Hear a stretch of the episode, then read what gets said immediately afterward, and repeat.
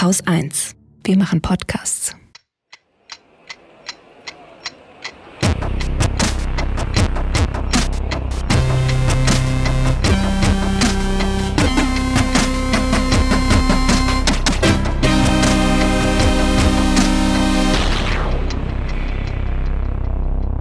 Willkommen zur Wochendämmerung vom 7. Mai 2021 mit Impfpatenten, Belarus, Wasserstoff, der dritten Welle, Emissionsmengen, warum eigentlich Namenslisten, Wahlen in Großbritannien, der Pflege, einem frischen Atlas, einer PISA-Studie, dem Deutschlandtrend, einer Klimaprognose, Mehrwegpflicht, einer guten Nachricht, dem Börsenticker, jetzt neu, Holger Klein, und Katrin Rönecke.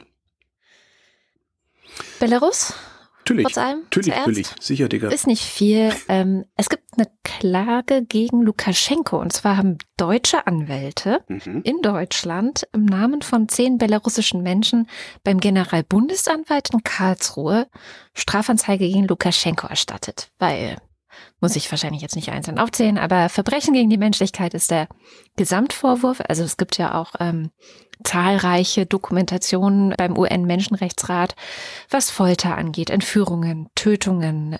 Und diese zehn, die jetzt hier vertreten werden, haben auch so Sachen wie, sie haben körperliche Gewalt erfahren, äh, teilweise Folter, Nahrungsentzug, Schlafentzug und so weiter und so fort. Und ich bin gespannt, was daraus wird, weil ich mir irgendwie nicht vorstellen kann, dass eine Anzeige in Deutschland gegen Lukaschenko, der in Belarus ist, irgendetwas bewirkt. Aber ich möchte nicht vorschnell pessimistisch sein. Man ist natürlich dankbar über jede auch wenn es nur ein Signal ist oder eine Symbolwirkung hat oder so. Also es war gerade gestern wieder von Svetlana Tichanowskaja auf Twitter ein längerer Thread, wie wichtig es einfach ist, dass die EU permanent deutlich macht, das geht so nicht, das geht so nicht und ähm, irgendwie signalisiert, dass sie nicht einverstanden ist. Am besten natürlich über wirkungsvolle Sanktionen.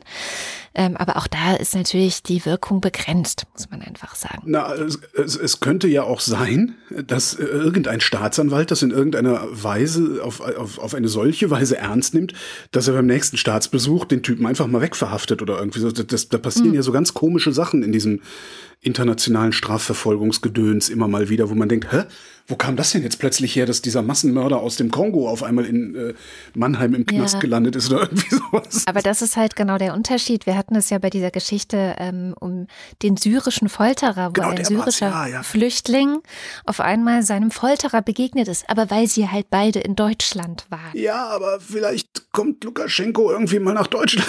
oder so, man weiß, man ja spätestens nicht- jetzt nicht mehr. Aber stimmt. vielleicht ist auch das schon, vielleicht ist auch das schon eine Auswirkung. Der kann jetzt hier nicht mehr her. Ja. Ne? Also ist ja vielleicht ein ganz kleines Piekserchen, ne? kleine Nadelstiche oder viele Nadelstiche, wie es immer so schön heißt.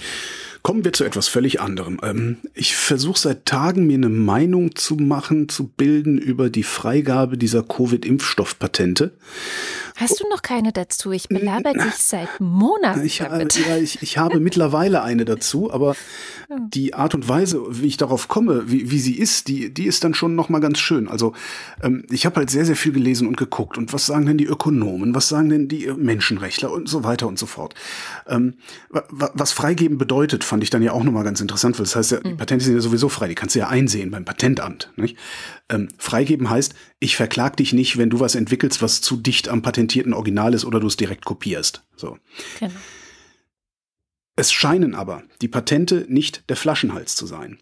Es sind nämlich von allen möglichen Patentinhabern an alle möglichen Länder längst Lizenzen verteilt worden. AstraZeneca zum Beispiel darf in Indien produziert werden, wird aber nicht ausreichen. Und selbst, gutes Argument da ist, selbst die reichen Länder, also selbst wir, die in der Lage sind, alles zu bezahlen, selbst wir haben zu wenig Impfe.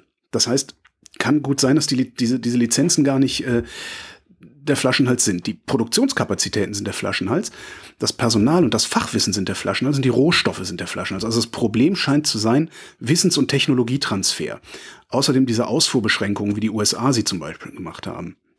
Und die Lösung hier scheint zu sein, ich sage immer scheint zu sein, weil ich mir wirklich keine abschließenden, kein abschließendes Urteil auf den, an, an der Stelle erlauben mag.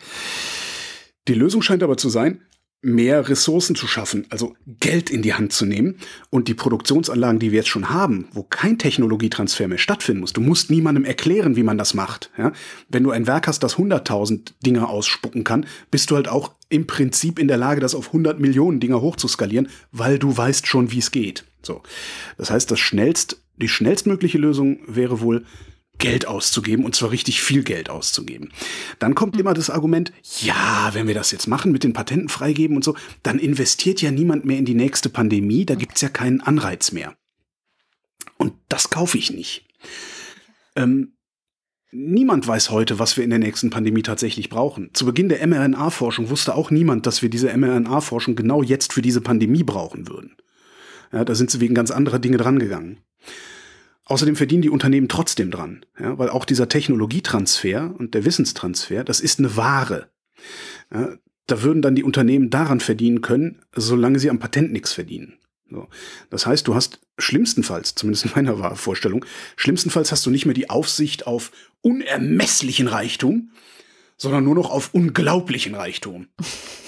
Und ich unterstelle jetzt mal, dass das Motivation genug ist, für einen Wissenschaftler, für eine Wissenschaftlerin sich hinzustellen und im Labor irgendwie so Zeugs zusammenzurühren. Jetzt war ja diese Woche die Meldung, ähm, Joe Biden, US-Präsident Biden, äh, kann sich damit anfreunden, diese Impfpatente freizugeben. Wenn das nichts nutzt, warum macht er das dann? Arbeitshypothese. Diplomatie. Der macht ja, das, um den Russen und den Chinesen was entgegenzusetzen, weil die sich nämlich gerade Freunde mit ihrem Scheißimpfstoff machen, ja, während wir auf dem wirklich guten Zeug sitzen und sagen, nee, kriegst du nicht. Bäh dritte Welt, geh weg. Aber es ist ja noch eine ganz andere Frage. Warum würden Länder wie Indien, Südafrika und über 100 andere Länder sagen, gebt uns das frei? Verstehe ich auch nicht. Wenn es keinen Sinn hätte. Verstehe ich auch nicht. Die Antwort auf die Frage habe ich auch nicht gefunden. Vielleicht aus Prinzip. Ja, kann ja sein. Das Aber dann auch, ne, also wo ist das Problem, wenn sie es eh nicht produ produzieren können? Wo ist das Problem, die Patente Ja, aber ich komme gleich zu meiner okay. Meinung, die ich mir gebildet habe. So, ähm, ein Argument, das man immer wieder liest und hört, ist, der Schutz von geistigem Eigentum ist die Quelle von Innovation. Hm. Ich bestreite das. Ja, ich kenne nämlich keinen Beweis dafür. Ich lasse mich da aber auch wirklich gerne belehren. Also ich, ne, ich bin auch nicht der schlauste Mensch der Welt. Der Versuchsaufbau für diese Belehrung ist ziemlich simpel zeig mir eine Branche, zeig mir eine Produktgruppe oder sowas, wo Open Source tatsächlich Innovation verhindert hat und zwar in einer solchen Weise, dass ein wirklich ernstzunehmender Schaden entstanden ist. Und damit meine ich nicht, dass Linux für normal begabte Menschen praktisch unbenutzbar ist. Ja, das ist kein ernstzunehmender Schaden. Da nerdet man sich eine Woche rein und dann ist Linux äh, das, was du haben willst wahrscheinlich. Außer wenn du Audio machst, das kann Linux nicht so gut was ich die ganze Zeit aber denke, während ich immer mehr darüber lese, und das war wirklich viel, was ich gelesen habe, ähm, wenn die Patente nicht das Problem sind, ja, dann könnte sie auch problemlos freigeben, weil probieren wir es halt mal aus. Wenn es nichts bringt, kassieren wir sie halt wieder ein. Ja? Ja. Also wenn die nicht das Problem sind, wo ist das Problem, sie freizumachen? Wenn das Gegenargument aber Profit heißt, dann sind ja sehr wohl die Patente das Problem. Und dann müssen die sogar freigegeben werden, jedenfalls wenn man sich menschlich nennen will. Das heißt, die Patente sind freizugeben, so oder so. Also ja. Wer nur einen Artikel lesen möchte zu dem Thema, den habe ich dummerweise ganz am Ende gelesen. durch englische Artikel gewühlt und so. Ähm, ja. Der schaut bei den Krautreportern rein. Da gibt's dann nämlich am Ende noch einen ziemlich geilen Lösungsvorschlag, auf den ich im Leben nicht gekommen wäre, zumindest für das mRNA-Zeugs ein Lösungsvorschlag. mRNA funktioniert nämlich wie ein Baukasten. Und wenn du eine Produktionsanlage hast, kannst du alle mRNA-Medikamente selber herstellen. Du hast ein neues Medikament, stellst einfach einen neuen Code an der Maschine ein und schmeißt neue Rohstoffe rein, so wie so eine CNC-Fräse, weißt du? Mhm. So, und die Idee ist, der so ein 3D-Drucker vielleicht auch. Zum Beispiel, genau. Und die Idee ist, der Staat behandelt so eine Produktionsstraße wie Infrastruktur, also wie Straße, wie Telefonnetz, wie Stromnetz und sowas. Und jeder, der will, kann diese Produktionsstraße gegen eine Gebühr benutzen, weil der Witz ist wohl, dass die grundlegenden Patente für die Produktionsanlagen längst frei sind. So. Mhm. Und von wem kommt die Idee? Von einem Programmierer bei Red Hat. Red Hat macht Open Source Software und verdient damit Geld. das finde ich einen sehr schönen Twist so ja, da. Das ist eh, also die Open Source Community, da gibt es ja sehr viele gewinnorientierte Unternehmen, die da arbeiten. Das ist ja nichts, was sich irgendwie gegenseitig ausschließt. Hm. Du musst halt gucken, wie machst du dein, ja, genau. ähm, deinen Gewinn. Genau. genau. Den äh, Artikel von Rico bei den Krautreportern genau, verlinken wir natürlich. Ähm, es gab da auch einen schönen Thread auf Twitter, habe ich gesehen, den er dazu auch geschrieben hat. Der ist dann auch für alle lesbar, wobei. Der, äh, der Krautreporter-Artikel ist äh, frei zugänglich. Zumindest heute. Ich weiß nicht, ob das so bleibt, aber für mich, für heute war er das. Ja. Wir packen euch einen Link in die Show Notes, da könnt ihr es eine Woche lesen. Oder so. Kommen wir mal zu einer Frage, der ich diese Woche ähm, relativ häufig begegnen musste. Mm, und es ist das Thema, was ich heute sehr ausführlich ausgearbeitet habe. Das heißt, du kannst dir irgendwas zu trinken nehmen, einen Tee oder so. Vielleicht ein Banänchen nehme ich mir. ähm, und den Rest mache ich auch dann ganz kurz, also die restlichen Themen, keine Sorge. Nämlich die Frage, warum war eigentlich die dritte Welle nicht so schlimm, wie die ModelliererInnen gesagt haben? Das habe ich echt diese Woche sehr oft lesen müssen. Und ja, ich dachte mir, das ist. Dass sie nicht so schlimm war. Was habt ihr denn? Ja, ich meine, man könnte jetzt sagen, ja, Präventionsparadox fertig. Aber ich dachte mir, es gibt ja bestimmt auch Leute, die keine Querdenker sind, die sich da ein bisschen für interessieren und vielleicht auch, ich habe das Gefühl, man kann anhand dieser Frage sehr viel über die Pandemie verstehen. Mhm. Und das kann ja vielleicht nichts schaden, weil wer weiß, wann die nächste Pandemie kommt. So. Und äh, mir ist auch wichtig zu sagen, ich bin keine Modelliererin. Ich bin keine Expertin auf diesem Gebiet. Ja, ich habe ein grundsätzliches Verständnis von Statistik. Ich habe ein grundsätzliches Verständnis von Politik. Und weil ich Erziehungswissenschaften studiert habe, auch von Menschen. Und ich glaube, das ist zum Beispiel was, was Echt? Modellierern Verstehst fehlt. Menschen? Ich habe aufgehört damit. Ja, ja, ich glaube, ich verstehe sie auf jeden Fall besser als du.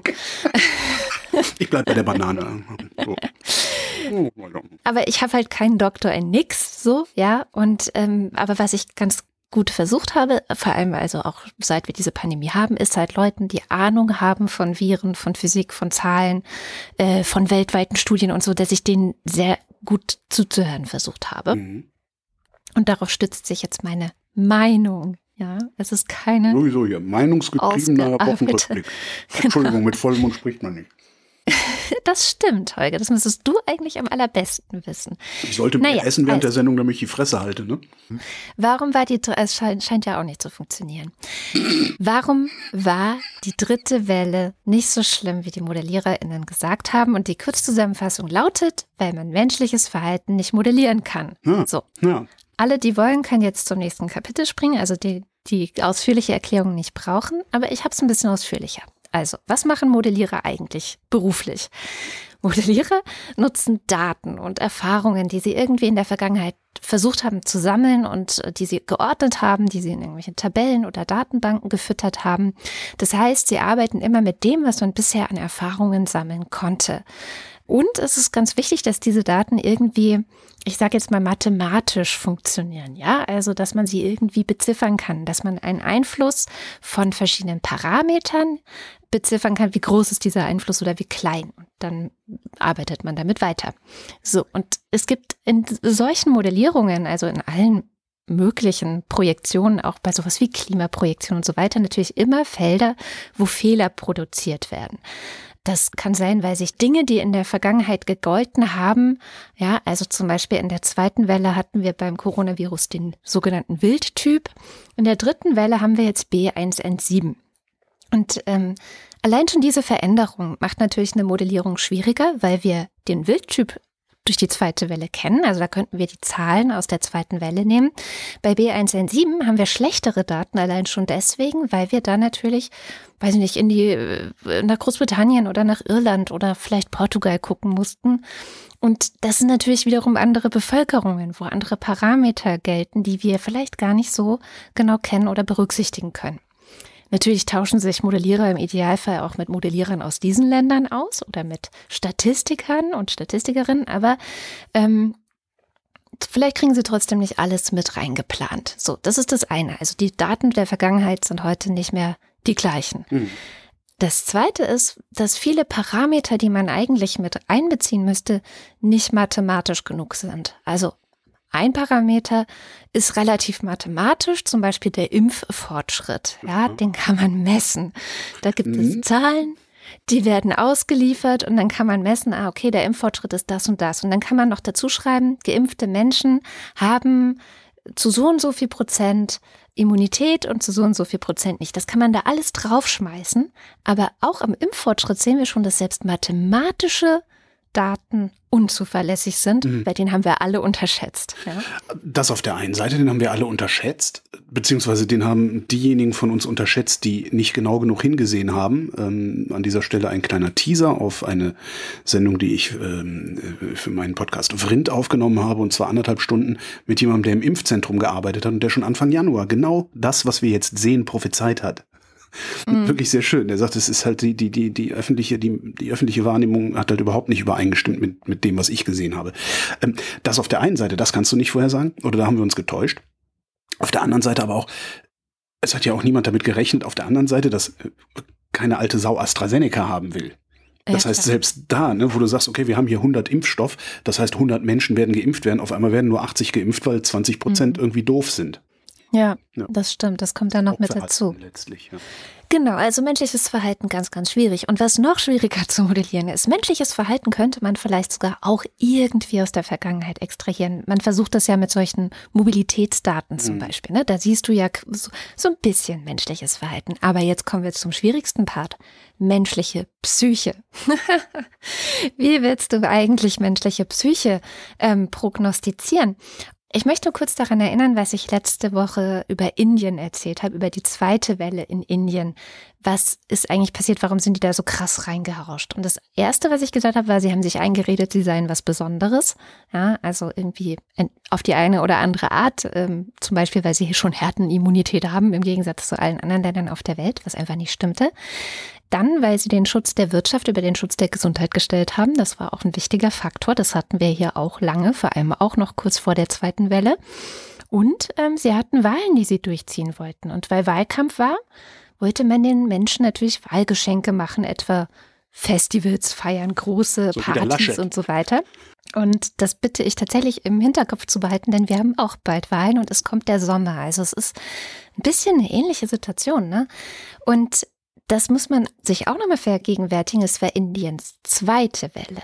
Ja, auch das macht einen wichtigen Unterschied, weil in die zweite Welle geht man, jetzt entschuldige bitte den Ausdruck, dümmer als in die dritte Welle. Mhm. Man weiß einfach noch nicht so viel wie ähm, man weiß, wenn man die zweite Welle schon hinter sich hat. Und ich habe dann noch mal geguckt, wie war das denn bei uns? Ne? Wir sind ja im November in die zweite Welle reingegangen, äh, beziehungsweise im November hatten wir schon den sogenannten Lockdown Light. Oh, stimmt, so hieß der.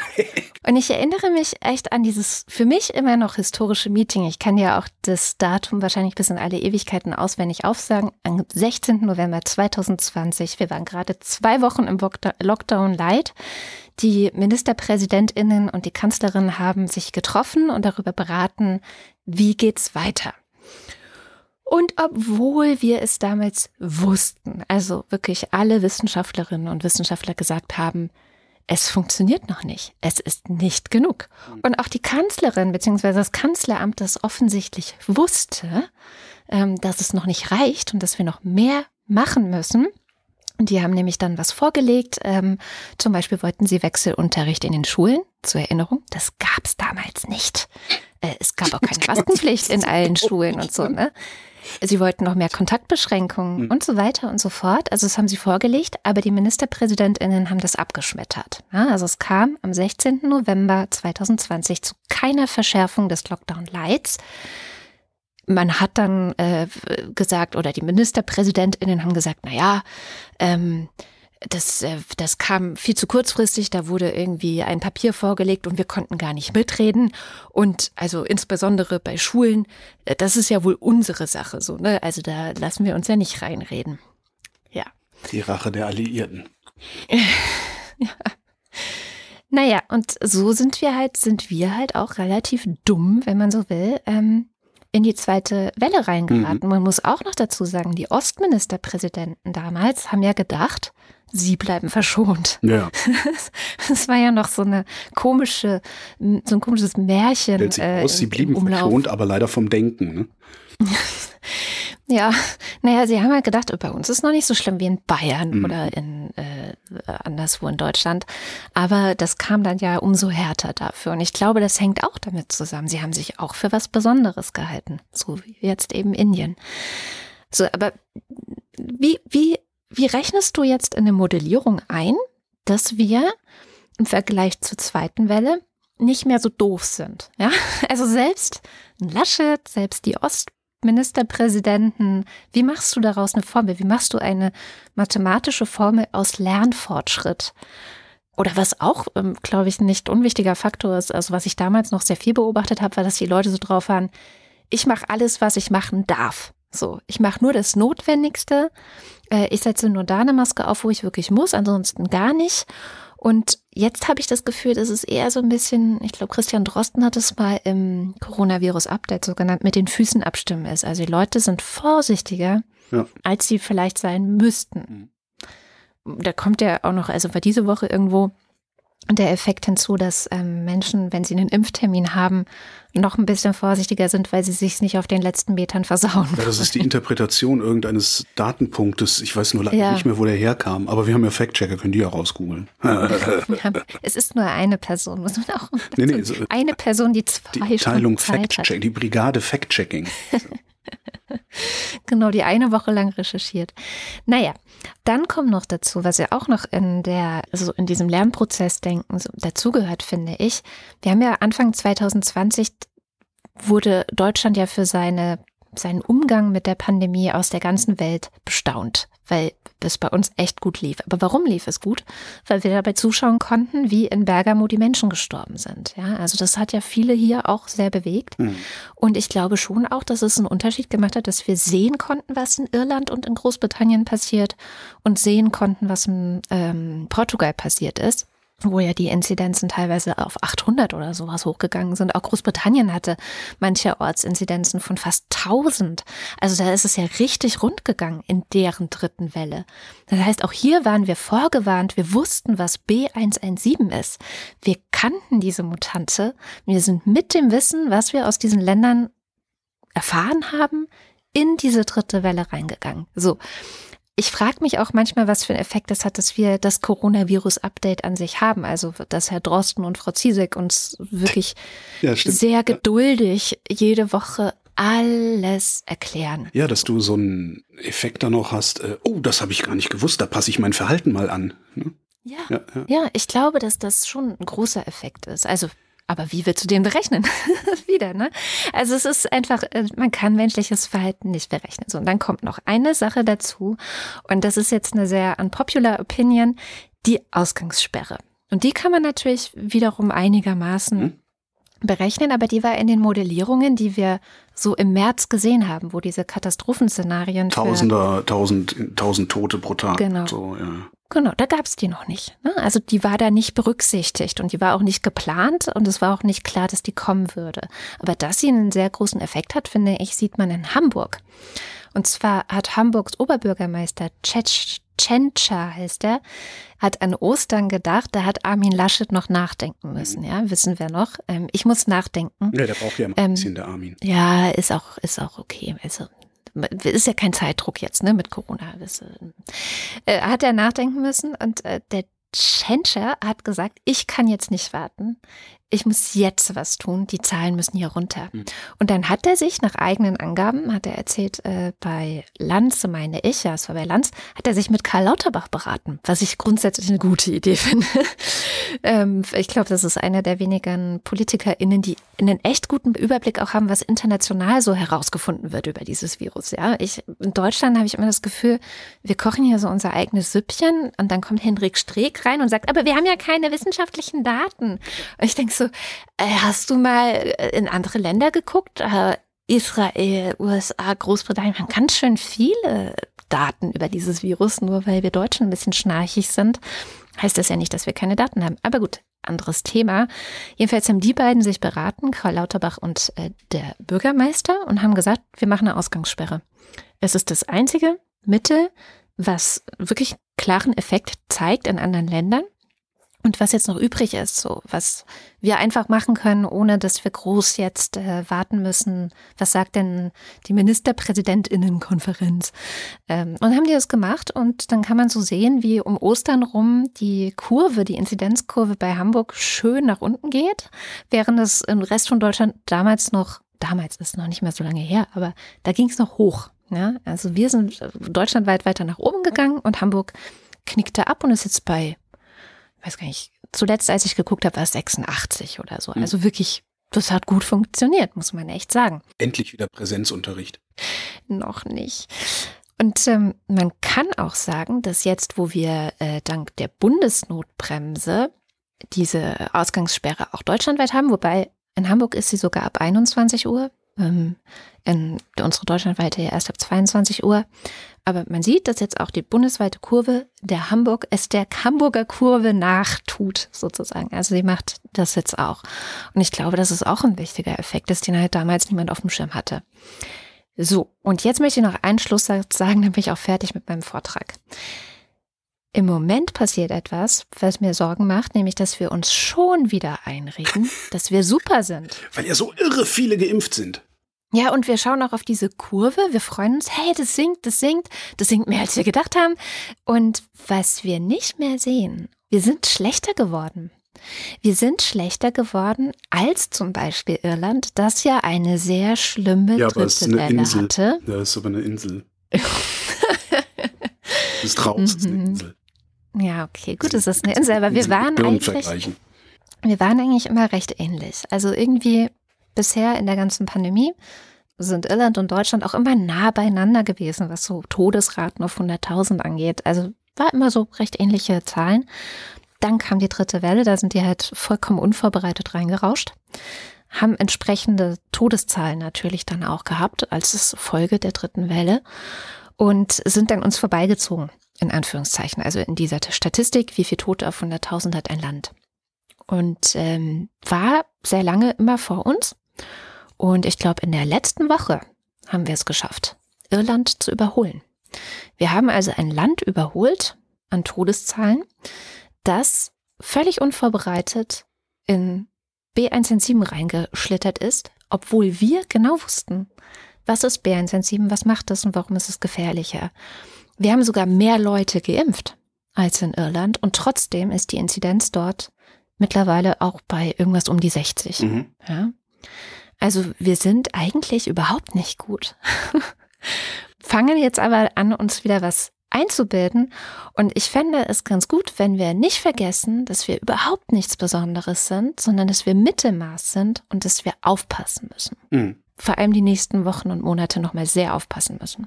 Wo wir übrigens gut sind, äh, ich habe äh, die Tage ein Interview gemacht mit ähm, einem äh, Wissenschaftler aus Bonn, der äh, koordiniert so einen ähm, bundesweiten Laborverbund, die äh, Sequenzierung machen, also ähm, ähm, Genomsequenzierung für Viren.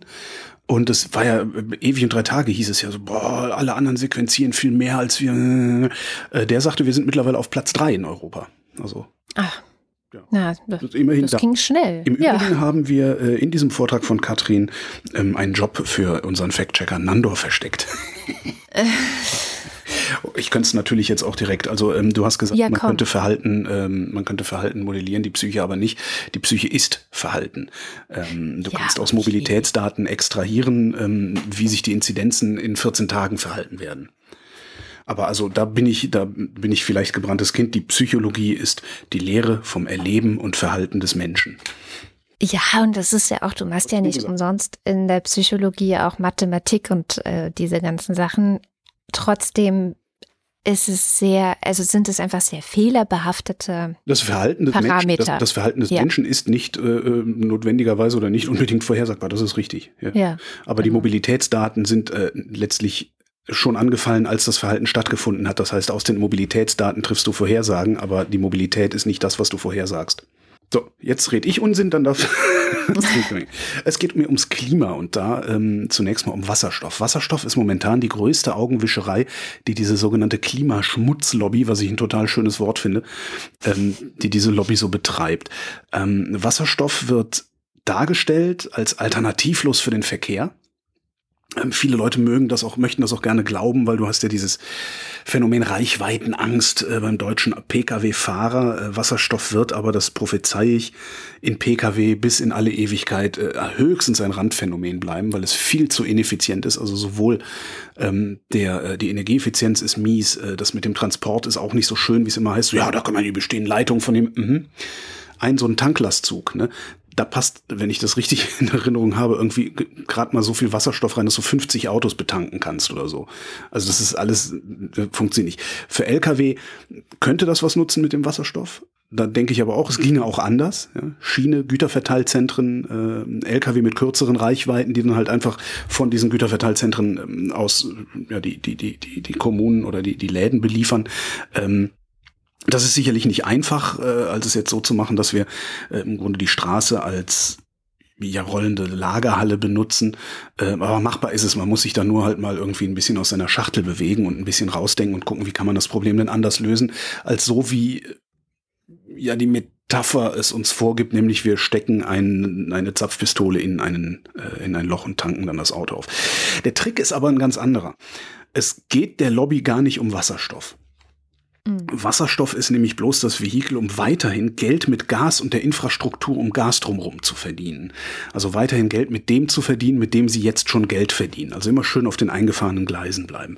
Kurz gesagt, der Trick der Industrie ist, eine enorme zukünftige Nachfrage nach Wasserstoff zu behaupten, die dann zwingend durch dreckigen Wasserstoff befriedigt werden muss. Ja, weil wenn, wenn jetzt äh, äh, dreimal so viel Wasserstoff nachgefragt wird, äh, wie wir grün, wie wir grünen Wasserstoff produzieren können, dann muss der ja irgendwo herkommen und das geht nur mit dreckigem Wasserstoff. Sie nennen das dann blauen Wasserstoff ähm, der kommt dann halt nicht, äh, äh, wird halt nicht mit, mit, mit irgendwelchen fossilen Brennstoffen unmittelbar irgendwie hergestellt. Also die, der Strom, ne, du machst, du verbrennst Kohle, machst daraus Strom, machst aus dem Strom Elektrolyse und da kommt Wasserstoff raus, den du dann wieder in irgendwie Strom oder sowas umwandelst. Das oder direkt ganz toll, ja. Ähm, sie nennen es blau. Äh, der blaue Wasserstoff kommt aber tatsächlich aus fossilen Quellen, nämlich aus Erdgas. Ähm, das wiederum präsent korben sie so lange europaweit den PolitikerInnen, insbesondere den Rechten, also Union, FDP und so und wie die in den anderen Ländern auch heißen, und zwar so lange, bis diese PolitikerInnen beschließen, dass dreckiger Wasserstoff erstens zulässig und zweitens im Grunde ja eigentlich fast genauso supi ist wie grüner Wasserstoff, weil ist ja Wasserstoff. Das wiederum führt dann dazu, dass weiter in Gasinfrastruktur investiert werden muss. Dafür gibt's dann weiter die alten Subventionen oder sogar neue Subventionen, weil da ja, das ist ja jetzt eine neue Technologie.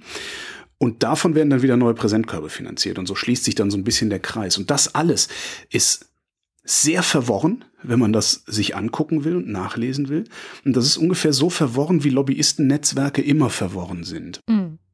Und die sind das, damit so Feld, Welt, Feldwald- und Wiesenredaktionen, ähm, so in denen, in denen so unser eins, ähm, würden wir denn auf dem ersten Arbeitsmarkt unserem Tagwerk nachgehen, angestellt wären wahrscheinlich, damit eben solche Feld, Welt, Feldwald- und Wiesenredaktionen, damit die einfach in ihrem Alltagsgeschäft mit der Recherche derart überfordert sind, dass die Erkenntnisse gar nicht erst in der Tageszeitung ankommen. Ja. Und genau darum, weil das so verworren ist, gibt's ordentlich Lesefutter in den Show Notes. Einmal ist das eine Korrektivrecherche. Also Korrektiv hat zusammen mit, verdammt, habe ich jetzt nicht aufgeschrieben, äh, Recommon, doch zusammen mit Recommon, das ist eine ähm, Umweltorganisation aus Italien. Die haben eine große Recherche gemacht, die heißt Blauer Wasserstoff, wie eine mächtige Lobby um ihr Gas kämpft. Mhm. Darin so äh, als Zitat, bei der Umsetzung der nationalen Wasserstoffstrategie wird die Bundesregierung vom Wasserstoffrat beraten. 26 Mitglieder, davon 15 Gasunternehmen und Netzbetreiber, der Vorsitzende der Gewerkschaft Bergbau Chemie Energie, sieben Personen aus der Wissenschaft und zwei aus Nichtregierungsorganisationen.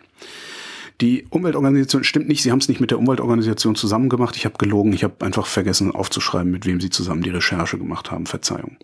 Das war ein Zitat, wo ich das jetzt hier habe. Die italienische Umweltorganisation Recommon legt in ihrem Bericht Der Wasserstoffschwindel dar, dass Umwelt-NGOs nur 37 Treffen mit EU-Beamten hatten im Gegensatz zu den 163 Treffen, die die Europäische Wasserstoffallianz erhielt. Hm.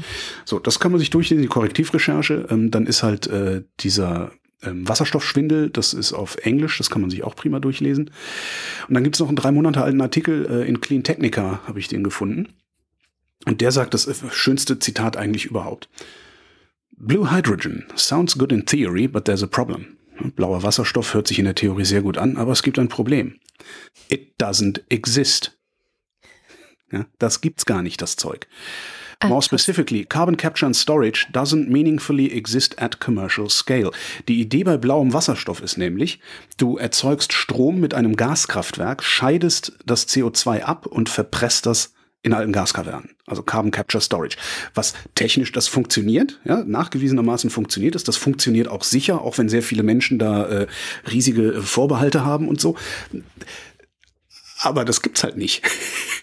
Das ist, das ist Grundlagenforschung. Da gibt's ein paar Versuchsaufbauten oder sowas. Um das in einem solchen Maße zu betreiben, dass du wirklich äh, grünen Wasserstoff aus dreckigem Wasserstoff machen kannst, äh, da, da sind wir, wahrscheinlich sind wir da ein Jahrzehnt von entfernt, wenn nicht noch viel länger. Mhm. Überhaupt, der ganze Aufwand.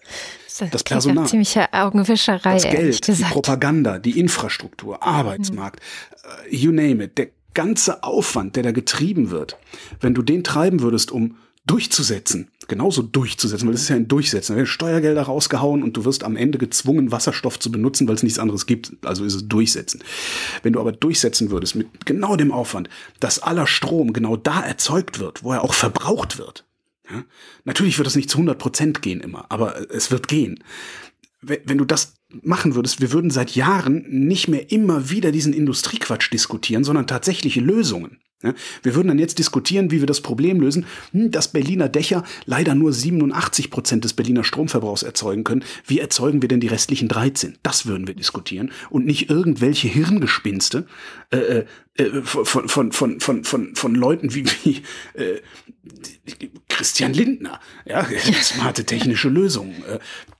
Und, äh, und wir wären an einem Punkt schon längst, ja, wo wo so effiziente Technologien am Markt auch wären, weil es sich lohnen würde, weil es ne, dafür viel bessere Anreize gäbe als für ein Wasserstofftankstellennetz.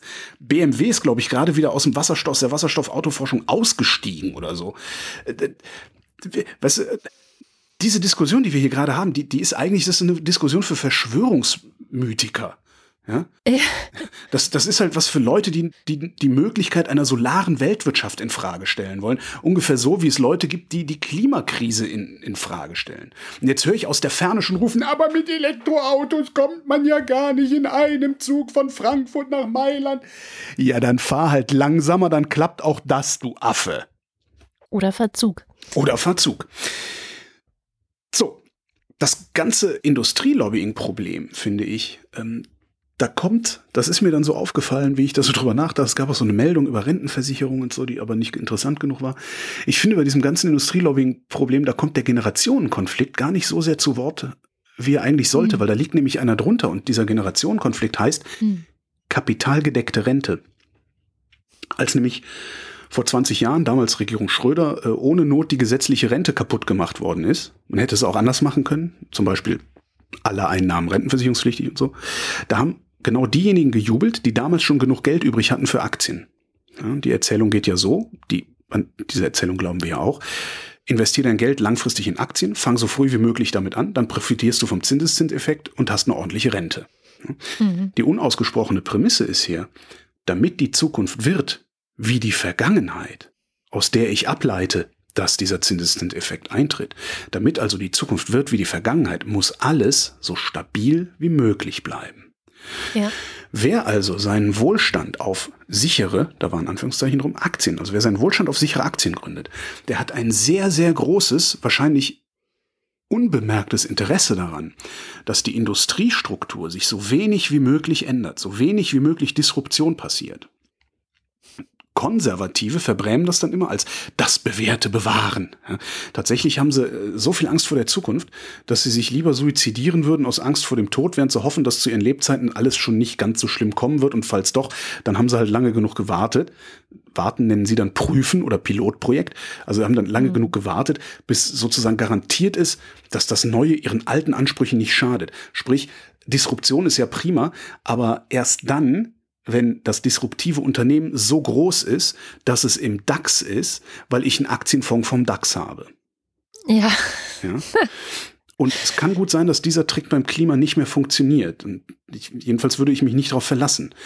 Ich weiß auch keine Ad-Hoc-Lösung jetzt, ne? also die, die, die nicht dazu mhm. führen würde, dass fast sämtliche Presse, Rundfunk in Gegenpropaganda ausbrechen würde, weil nämlich ab einer bestimmten Position in fast jeder Medienhierarchie, außer vielleicht bei der Taz, bei der WOTS und bei der Jungen Welt oder so. Nee, Jungle World heißen die, ne? Junge Welt waren die Nazis, Junge Welt oder? gibt's auch. Das war, ja. ja. Nee, nee, Junge Welt sind nicht die Nazis, Nee. die junge Freiheit. Junge Freiheit, also man kommt ja durcheinander. Ach komm, rechts wie links, das ist mir egal, wo der Extremismus ist. Holger. Entschuldigung. Jedenfalls, also es gibt ja auch so ein Problem, das ist ja, das ist ja ein institutionelles Problem, also im Grunde ist es ein Systemfehler in der Presse oder in den Medien. Ähm, ab einer bestimmten Position in praktisch jeder Medienhierarchie hast du am Monatsende genug Geld übrig, um bei diesem Spiel, was ich eben erklärt habe, nämlich die äh, kapitalmarktbasierte Rente, um bei diesem Spiel mitzuspielen. Mhm. Ja, das heißt, die Revolution würde auch dich hinfortspülen. Ähm, Hat sie schon. Darum, darum nehmen JournalistInnen es sehr, sehr ernst, wenn PolitikerInnen magisches Denken betreiben, so wie der Lindner, statt die auszulachen. Ja, wenn der Lindner von smarten technischen Lösungen erzählt, müsste eigentlich jeder in Gelächter ausbrechen. Erstmal fragen, was meinst du denn alles? Ja? Benenn die doch mal. Weil der kann die ja noch nicht mal benennen, die Sachen, die er da fantasiert. Ja? Und das wäre eigentlich was, was Journalismus leisten müsste, leistet Journalismus aber nicht. Und du hast dann innerhalb dieser Systeme, also innerhalb dieser, dieser Pressehäuser oder Medienhäuser, hast du ja das Problem, du hast aufstrebende Journalisten, aufstrebende Journalistinnen, die es gerne besser machen würden, die Lindner gerne auslachen würden. Ja? Aber willst du deinem Vorgesetzten wirklich Scherereien machen?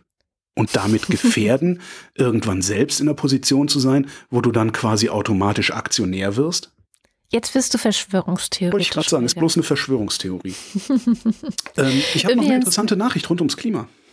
Aber ja, warte mal, erstmal ich. Ich habe nämlich äh, diese Woche einen sehr erfolgreichen Tweet gehabt. Das war einer meiner erfolgreichsten seit vielen Wochen. Und zwar habe ich einfach nur einen Screenshot gemacht von der FAZ. Das ist auch ein bisschen gemeiner, verkürzender, aus dem Zusammenhang ziehender Screenshot, muss man leider sagen. Aber ich habe gedacht, ey, alles für die Pointe. Ja, sicher. Ähm, und zwar steht da so Faznet, ne? Und dann Sparen und Geld anlegen ist die Oberüberschrift. Oh Gott. Und darunter steht, Geldmangel ist der häufigste Grund, nicht zu sparen. Und dann, und dann dieses Foto von, von Britney Spears mit dem T-Shirt. Stop being poor. Das ist übrigens nur dann eine Verschwörungstheorie, was ich da eben formuliert habe, wenn deine Prämisse lautet, der aufstrebende Journalist mit wenig Einkommen will Aktionär werden. Damit, geht, damit geht er nicht dahin, sondern der will es richtig machen und steigt dann auf und stellt auf einmal fest, oh, wenn ich wenig Scherereien mache, wird's ein bisschen leichter. Das ist ein, das ist ein Systemfehler. Ich weiß noch nicht, wie man den lösen kann. Also ich habe ein paar, ein paar, ein paar Ideen, also ein paar Ideenansätze, wie man den lösen könnte. Die haben aber alle mit Besitzstandswahrung zu tun. Also da muss man an Besitzstände ran und das äh, löst dann, von daher geht dann, ja. Ich finde ja schon, dass sowas wie die Existenz von Korrektivdruck von außen erzeugt. Und das ist ja schon mal sehr gut. Absolut, absolut. Ja. Und das, ich glaube sogar nicht nur, dass die Druck von außen erzeugen, sondern ähm, ich glaube, dass Korrektiv und ähm, was es da noch so gibt an, an Investigativprojekten ähm, Teil der Lösung sind. Mhm, Also äh, wirklich Teil der inneren Lösung und nicht nur die anderen zwingen, es besser zu machen. Aber gut, gute Nachricht vom Klima. Die Tagesschau hat einen Referentenentwurf aus dem Bundesumweltministerium gesehen. Ein Referentenentwurf, der der Tagesschau vorliegt. Ähm, dieser Referentenentwurf ist die Reaktion auf das Bundesverfassungsgerichtsurteil von letzter Woche zum Klimaschutzgesetz. Exkurs. So ein, ja, uns hat der Referentenentwurf vorgelegen. Äh, Das sieht immer nach so super geheimen, geheimnisvollen Leaks aus. Ne? Tatsächlich sind das aber Testballons, die die Politik absichtlich unter der Hand rausgibt, um über die Presse zu testen, wie gut oder schlecht solche Ideen in der Bevölkerung ankommen. Darum wird sowas gemacht. Jedenfalls, die Emissionsmengen sollen bis 2030 in Industrie und Verkehr um 10 bis 15 Prozentpunkte stärker gesenkt werden als bisher vorgesehen. Die schärferen Vorgaben müssten dann ab 2023 schon erfüllt werden. Das finde ich ziemlich sportlich, also übernächstes Jahr. Der Energiebereich soll bis 2030 ein Drittel mehr CO2 einsparen als bisher festgeschrieben im Klimaschutzgesetz. Wie sie das machen sollen, steht nicht drin. Und für 2031 bis 2040 gibt's auch jährliche Minderungsziele. Und sie wollen reinschreiben, dass Deutschland bis spätestens 2045 die Treibhausgasneutralität erreichen soll. Mhm. Nächste Woche will das Kabinett das Ding beschließen. Da sehen wir dann, in Mhm. welcher Form wirklich, also was der Testballon gebracht hat. Und wenn die das beschlossen haben, ist dann halt Gesetzgebungsverfahren. Und da bin ich dann auch mal offen für eine Arbeitshypothese, Katrin. Ja. Warum haben die es plötzlich so eilig? Um, machen das nicht in, nächsten, in Ruhe in der nächsten Legislaturperiode? Weil ihre größte Konkurrenz gerade die Grünen sind. Womit wir beim Deutschland-Trend wären. Ja. Ich habe auf diese Aber Antwort ich habe auch noch eine kurze, ähm, einen kurzen Einschub zum Thema Klima. Ja. Das wäre nämlich die aktuelle Prognose für die weltweite Erwärmung. Also es gab ja jetzt, wie du schon richtig gesagt hast, viele Zusagen zum Klimaschutz. Ähm, es gab diese äh, digitale Konferenz, zu der Joe Biden eingeladen hatte, wo dann so eine Art Bieterwettbewerb stattfand. Ja, wer spart mehr CO2 bis 2030 ein? Und da waren ja auch viele mit einem guten Beispiel vorangegangen und so weiter. Ich habe da sehr positiv von berichtet, weil ich bin eine naive Optimistin. Die Riff-Reporter haben auch sehr positiv davon berichtet, sind offensichtlich auch komplett naive Optimisten dort. Jetzt sind WissenschaftlerInnen mal hingegangen und haben berechnet, also wieder modelliert, ja. Ähm, und zwar der Climate Action Tracker, den kann man sich eh immer ganz gut anschauen. Den verlinke ich natürlich auch nachher. Die sind immer so, äh, gucken halt an- zu bestimmten Anlässen, okay, was heißt das jetzt für das Klima? Und wie wirken sich jetzt die Zusagen und wie wirkt sich die aktuelle Politik aus auf das ähm, prognostizierte Ziel der Erderwärmung um maximal 1,5 Grad, muss man ja noch sagen, ne? Ähm, ist eigentlich das Ziel, laut Pariser Abkommen zumindest.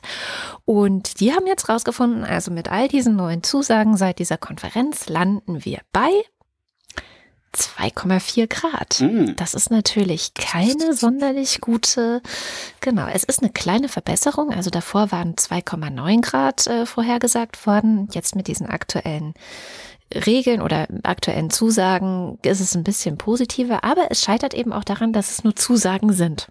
Und das finde ich ganz gut. Der Climate Tracker macht den Unterschied zwischen ähm, Zusagen und Ja. Und Maßnahmen. Ja. Ja. und wir haben keine Maßnahmen bisher äh, formuliert, ähm, die dann auch darauf hinwirken, dass wir das erreichen können. Und was auch noch wichtig ist, das machen sie auch sehr stark deutlich, zwei weitere Dinge. Also erstens, die reichen Länder, die jetzt viele Zusagen gemacht haben, sollen gefälligst Maßnahmen ergreifen, die auch wirklich wirksam sein werden. Zweitens, China muss mal gefälligst in die Pötte kommen. Das geht so nicht. Und drittens gibt es auch noch eine große Menge an Ländern, ne, 27 Prozent derjenigen, die irgendwelche CO2 und andere Treibhausgasemissionen verursachen auf der Welt, haben sich gar keine Ziele gesetzt. Das ist auch schlecht. Die sollen sich gefälligst immerhin jetzt mal Ziele setzen. Also das sind so die drei Punkte, an die wir weltweit noch ran müssen. Jetzt aber der Deutschland-Trend. Absolut. Zum ersten Mal haben die Grünen, also Deutschland-Trend Infratest DIMAP für, DIMAP für die ARD, äh, die Grünen haben zum ersten Mal in den Umfragen zur Sonntagsfrage die Union überholt. Die Union verliert vier Punkte auf 23 Prozent, ist also zu Recht auf dem Weg, den die SPD schon mal freigeräumt hat. Die Grünen plus vier auf 26 Prozent. Ähm, ich finde auch sehr schön, wie man gerade dabei zugucken kann, wie die CDU und CSU gerade äh, vollkommen kopflos, äh, völlig inhaltsleer ihren Wahlkampf betreiben und immer nur sagen, die Grünen wollen alles kaputt machen. Wo ich mich frage, ja, aber macht mir doch mal ein Angebot, warum ihr da besser seid, weil alles, was ihr in der Vergangenheit gemacht habt, führt halt dazu, dass in der Zukunft alles kaputt geht. Aber gut. SPD ist äh, auch runtergegangen auf 14 Prozent. Ja, bin ich mal gespannt, ob wir die zur Wahl dann einstellig sehen.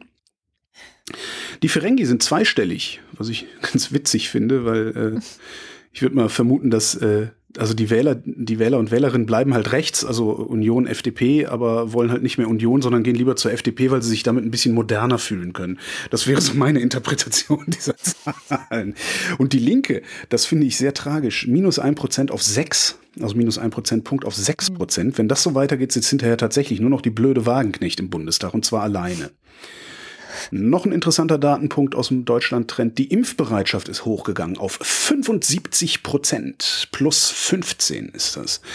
Das ist äh, reichlich. Also, die sich auf jeden Fall impfen lassen. Und wahrscheinlich impfen lassen wollen sich äh, 15 Prozent. 6 Prozent sind Trottel und 7 Prozent sind Volltrottel. Alles klar, weiß ich Bescheid. Oh Mann, aber da wird nicht differenziert. Also kann ja auch sein, dass jemand sich nicht impfen lassen kann. Das ist dann Ja, nee, will. so, so selten, dass es egal Ich ist. glaube, die Frage ist, genau, das ist äh, extrem selten. Und damit wäre meine Klima-Lounge auch vorbei. Okay, dann kommen wir zur Pflege. Ich fand nämlich gestern Abend ähm, sehr beeindruckend, was der äh, Intensivpfleger Ricardo Lange, ich weiß nicht, ob du den so ein bisschen mitbekommen hast, Bizepspfleger, ne? Genau, der war ähm, in der Bundespressekonferenz bei Jens Spahn. Da hat er so ein bisschen mehr Bekanntheit erlangt. Er ist Mhm. aber auch auf Twitter. Der macht sehr viel. Der versucht zu zeigen, was in der Pflege so los ist. Machen ja ein paar. Er ist einer davon. Ich denke immer so, der Typ ist ja so ein krasser Schrank, ne? Ähm, Und ich denke, ich habe dann, als ich so dachte, die sitzen, der sitzt mit Spahn in der Bundespressekonferenz, vielleicht, vielleicht haut der den um. Aber hat er nicht. Hast du gehofft, ja, ne? Hat manchmal so Gewaltfantasien, so, ey, wissen Sie was? Klatsch. Gleich klatschte. Ich glaube, er war vor allem auch ein bisschen froh, dass er mal was sagen kann. Jedenfalls saß der gestern bei Markus Lanz. Um den Tagesspiegel. Ja, stimmt. Der saß gestern auch bei Markus Lanz und ich fand sehr beeindruckend, wie er in sehr wenigen Worten zusammengefasst hat, was eigentlich das Problem an unserem Gesundheitssystem ist.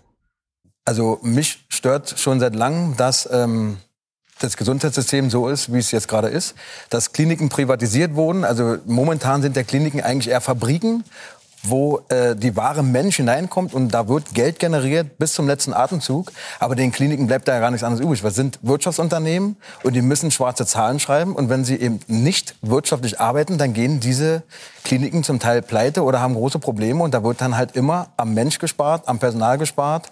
Am Personal gespart und warum das ein Problem ist. Und zwar nicht nur ein Problem für jetzt Leute, die in diesen Kliniken arbeiten, sondern im Zweifel für jeden der mal ins Krankenhaus kommt. An Covid kann man das jetzt ganz gut sehen. Das hat er dann auch noch erklärt. Wir als Pflegekräfte haben uns so emotional erpressbar gemacht. Sie müssen sich vorstellen, Sie haben drei Patienten. Eigentlich ist es von Ihren Sparen vorgegeben, zwei Patienten. Und das unterstütze ich auch, dass eine Intensivkraft zwei Patienten betreut. Weil da sind Beatmungsgeräte, Dialysen, eine Menge Zeug, was man beachten muss. Und jetzt haben die drei Patienten. Ein Patient liegt in einem Zimmer und die anderen beiden in einem anderen. Sie sind bei den anderen beiden Patienten drin, waschen, machen Bauchlage, geben Medikamente und der mhm. dritte Patient in einem anderen Zimmer ist wach. Und der ist aber so schlecht von der Lunge, dass er nicht intubiert ist, hat aber eine Beatmungsmaske über Mund und Nase geschnallt und die unterstützt ihn bei der Atmung.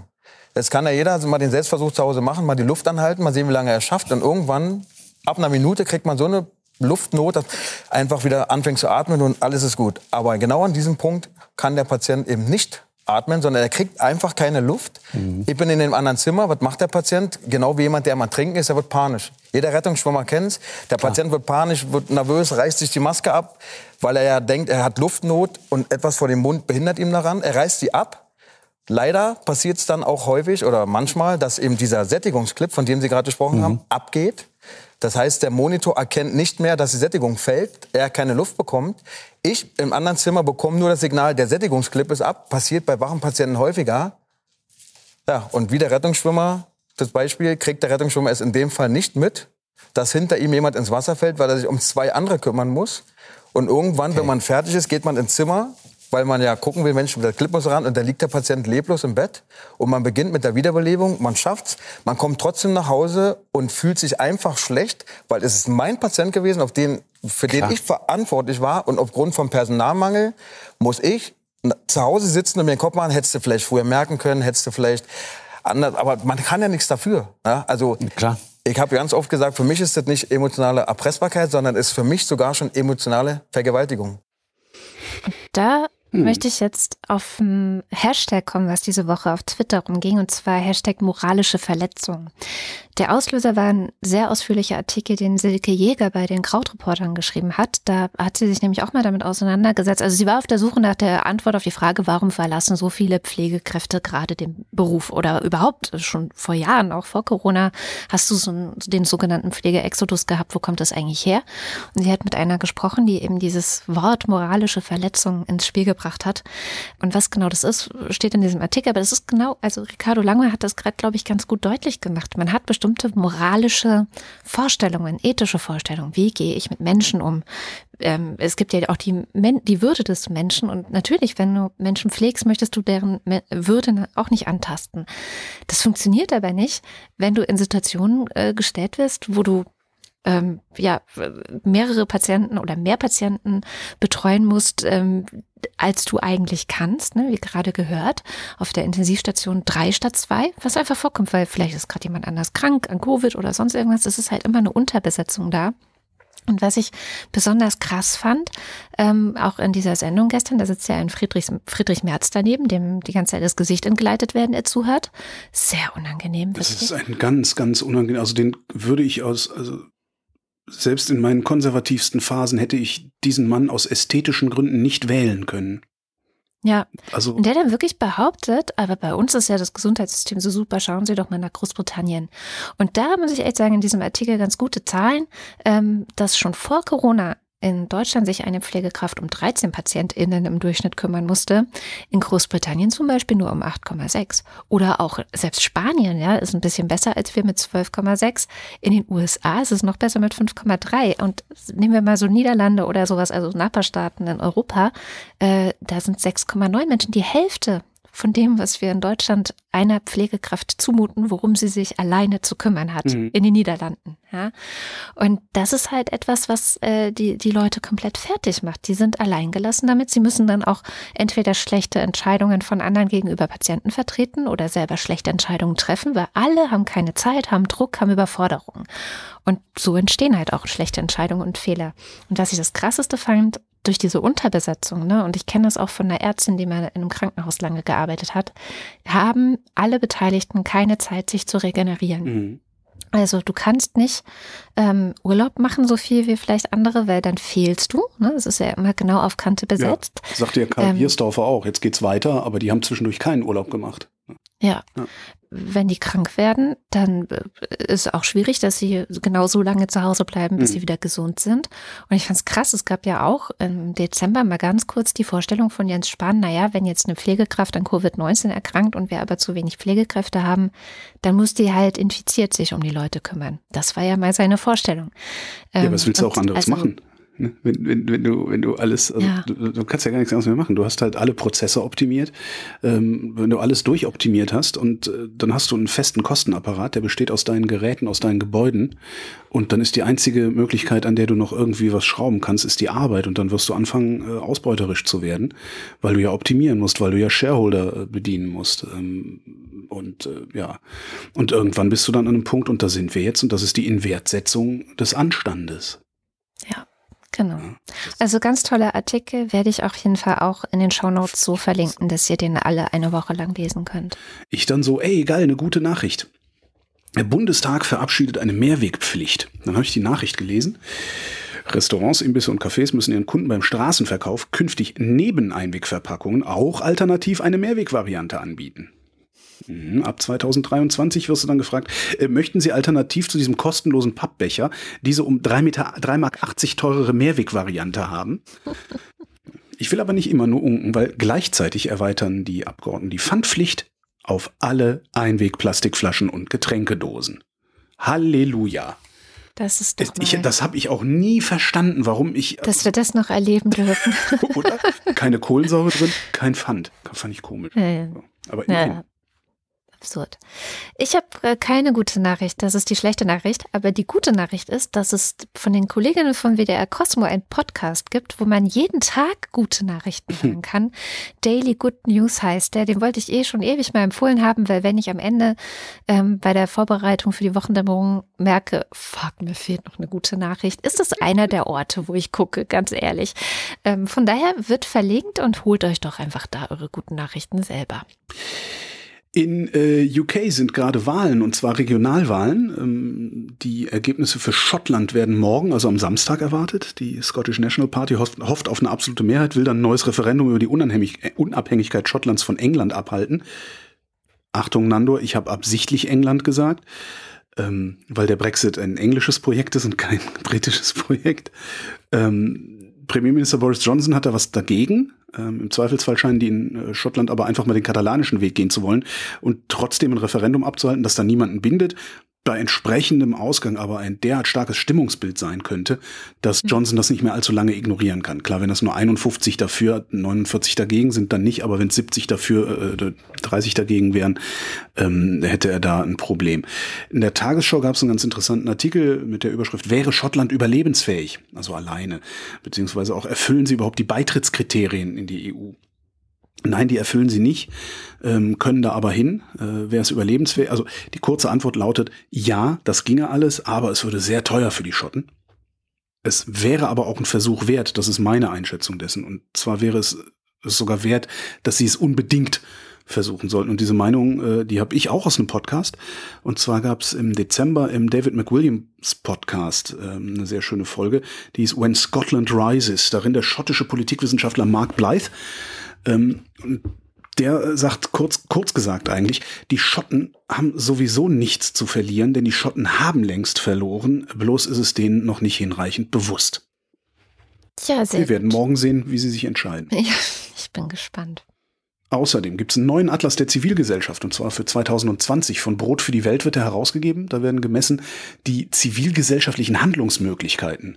Also nicht nur Pressefreiheit wie bei Reporter ohne Grenzen, sondern auch noch Versammlungsfreiheit, Rechtsstaatlichkeit, also was man sich so alles ausdenken kann. Ergebnis in Kürze.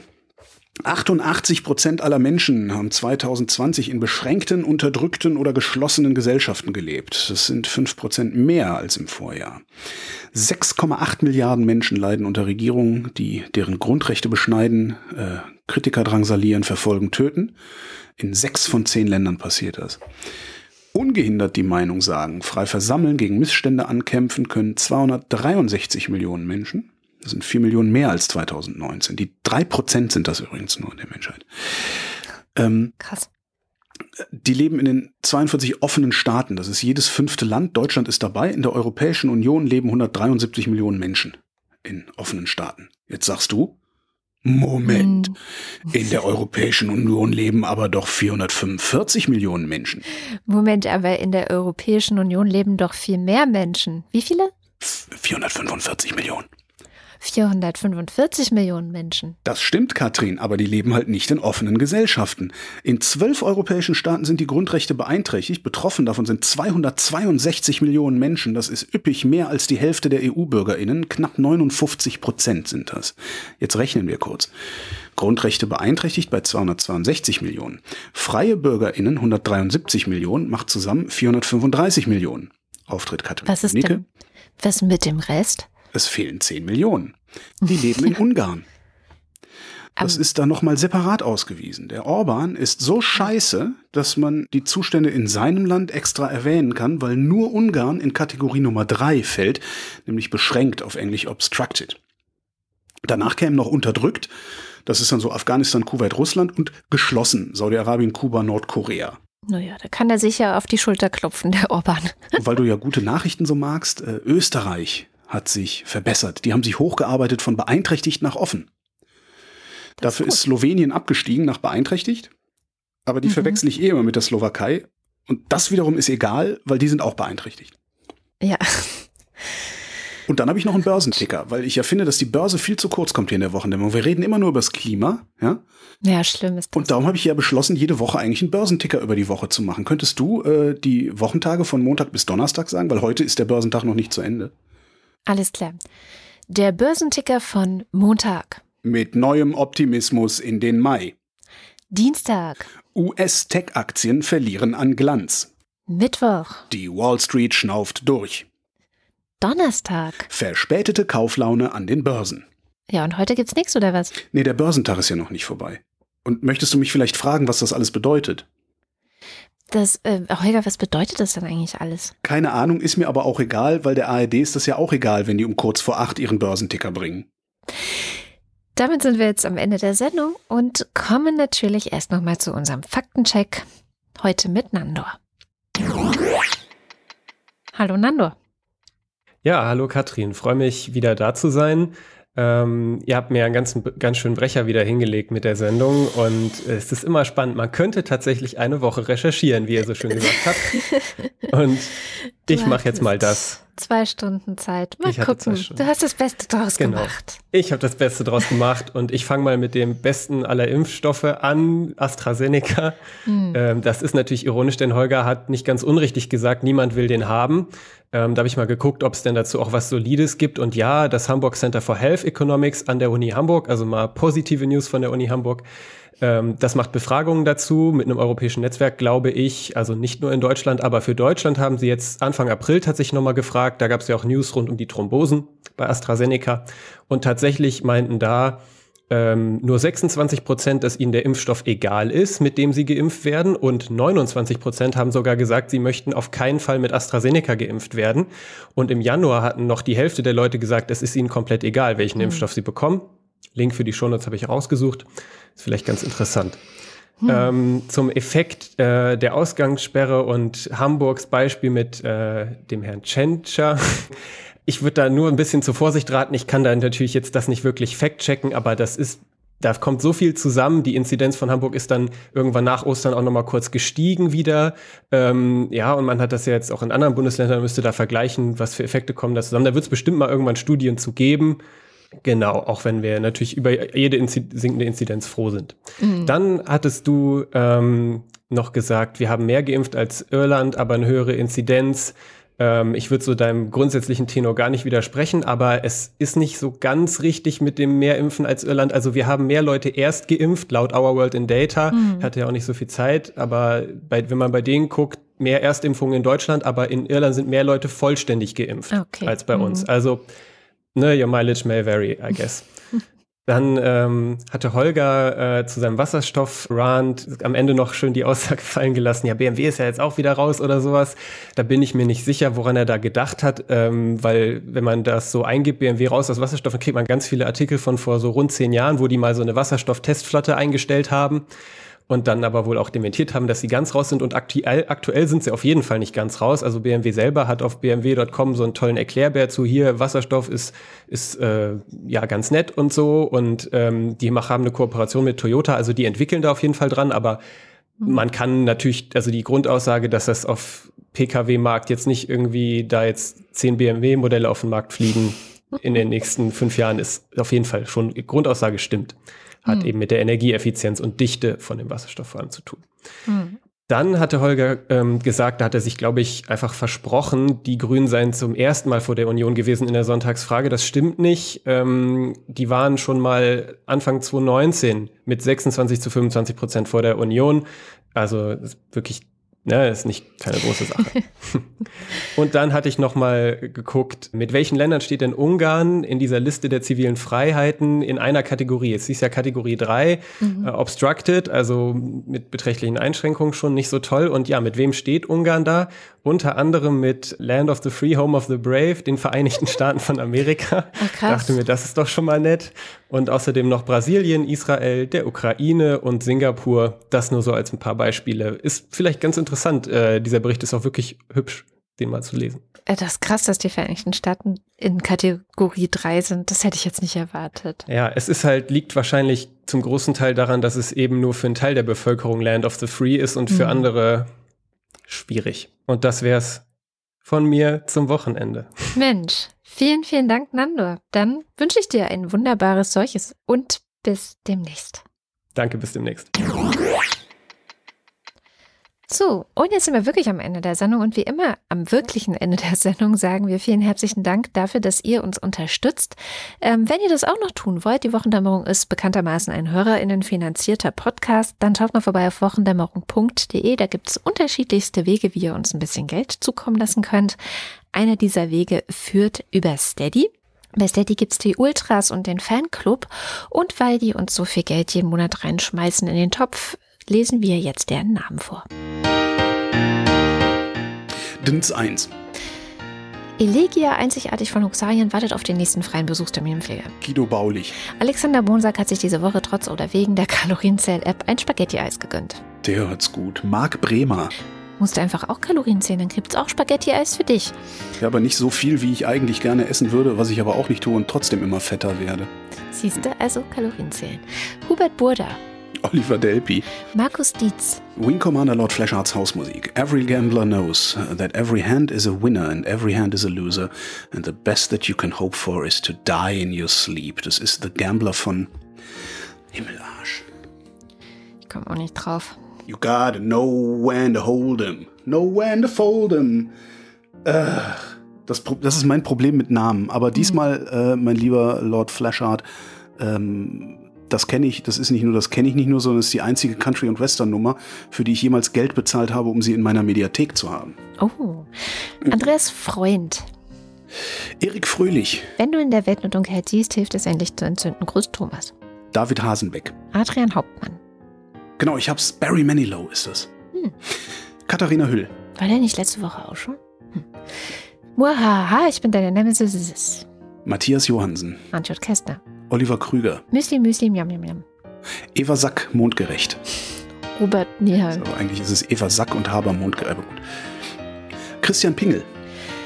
Rufus Platus. Nu, sagen Chris und Moni. Michael Salz. Jörg Schickis schaut in der Liste nach unten und da steht, Anita Schroven, da ist sie wieder, Elias Seichter, Roman Schlauer. Joachim Urlas. Diese romantischen Momente, in denen ich sogar Bellatrix glaube zu verstehen und Lust hätte, sie zu sein und ich am selbst im Wort Selbsthilfegruppe zweifle oder mich wie eine Alien unter Menschen fühle, folgt mir nicht, denn ich bin nicht eure.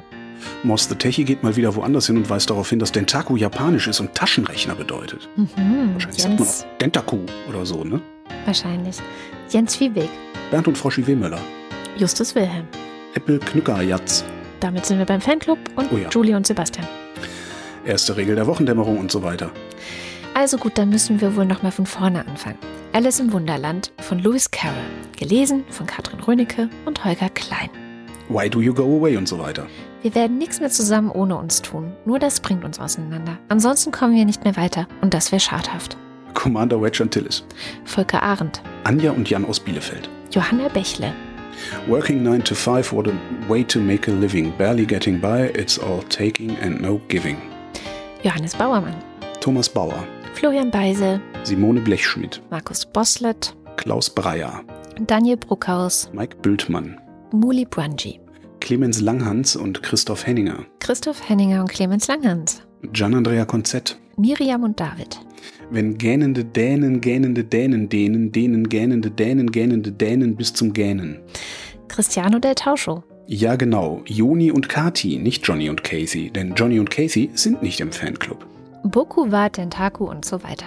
5. Mai 2021. Mehr als 30 Prozent der deutschen Bevölkerung haben mindestens eine Impfung bekommen. Mehr als 8 Prozent sind vollständig geimpft. Quelle Zeit Online vom 6. Mai. Manfred Speider, der freundliche Spinner aus der Nachbarschaft. Es grunzt zum Gruße die Schweinebande.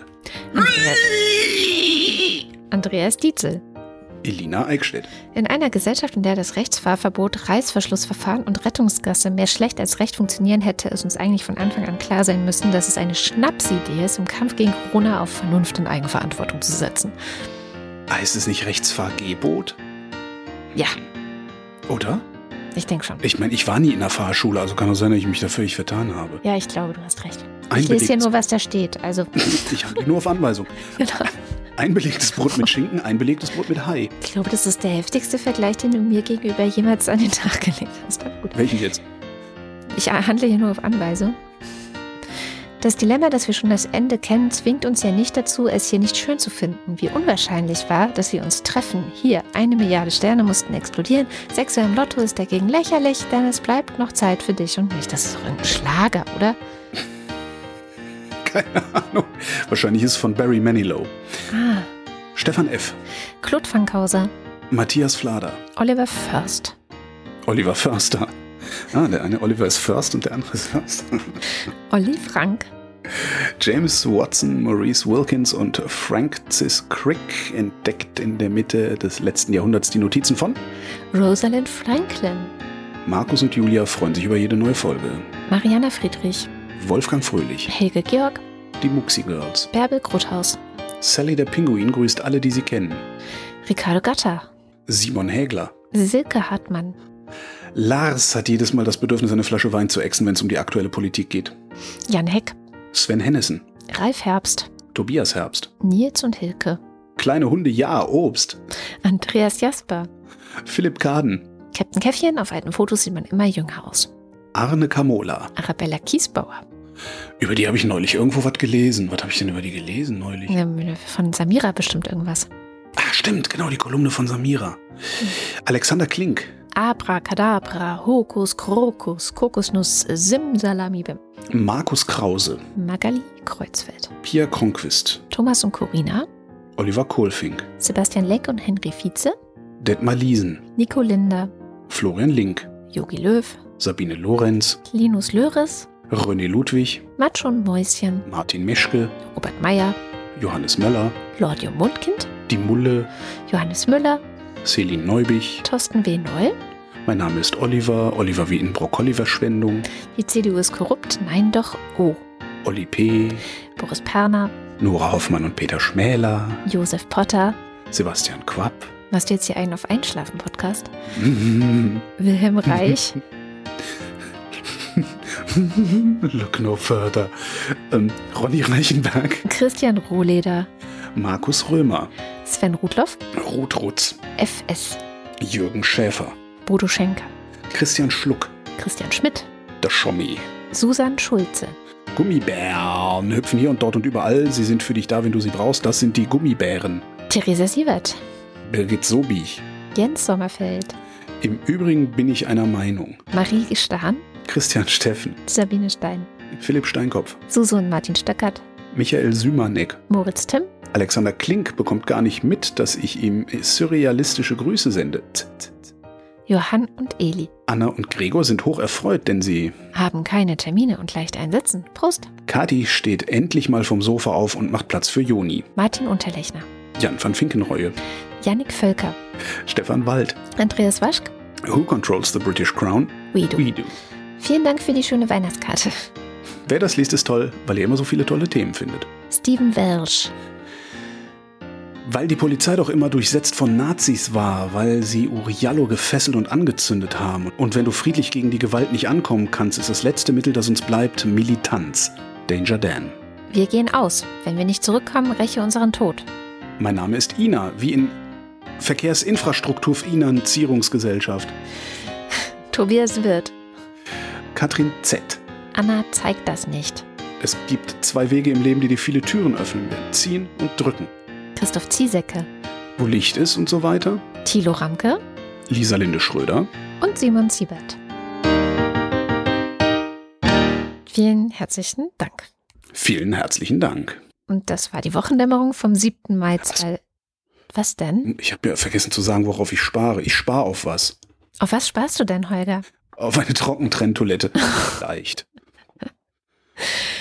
Achso, und wenn ihr Bock habt, ich habe gesehen, ihr könntet von uns ruhig mal wieder da, wo es geht, nette Bewertungen hinterlassen. Also in erster Linie eigentlich per Apple Podcasts. Schickt Ähm. uns ein Like. Ein- Nee, wie, wie sagt man immer bei Insta? Nee, wie sagen die, die Influencer? Gebt uns ein Fav. Ein Fav und ein Like. Zeigt allen, wie geil ihr uns findet. Oh Gott. Das war die Wochendämmerung vom 7. Mai 2021. Wir danken für die Aufmerksamkeit. Tschüss.